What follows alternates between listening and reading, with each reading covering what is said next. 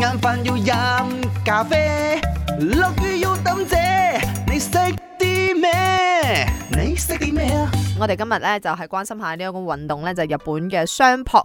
原來女仔喺相撲館裏邊唔可以做以下咩嘢咧？究竟係佢唔可以踏上呢個擂台啦，定話佢唔可以觸碰雙撲手啊，定話佢唔可以發出任何嘅聲音呢？咪，你識啲咩啊？阿明、阿楊，你哋好。哦點啊？我覺得個答案係女仔唔可以企喺嗰個擂台哦擂台比賽個圈圈裏邊咯，嗯，因為呢個係好神聖嘅地方，唔係淨係女仔啫啊，男仔啊都唔係可以隨隨便便就可以入去㗎。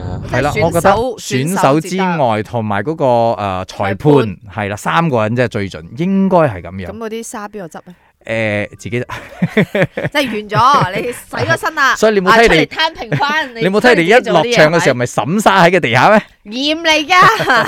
啊，我會揀 A 咯，因為我覺得嗯 A 會係比較正確啲啊，因為日本人嘅男人嘅心態永遠都係男在外，女在內咁樣樣嘅，so 嗯等做女人嘅係會比較收收埋低埋，調啲，好似嗯家庭主婦嗰啲嗯咁嘅感覺，所以有可能係呢個原因啊，女仔係唔可以上台咯。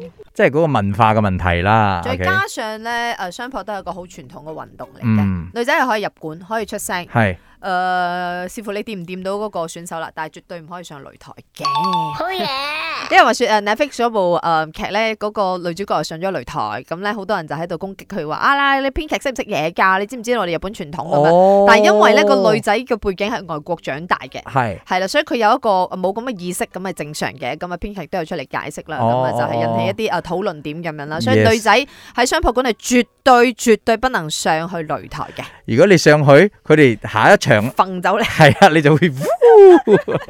晏飯要飲咖啡，落雨要抌遮，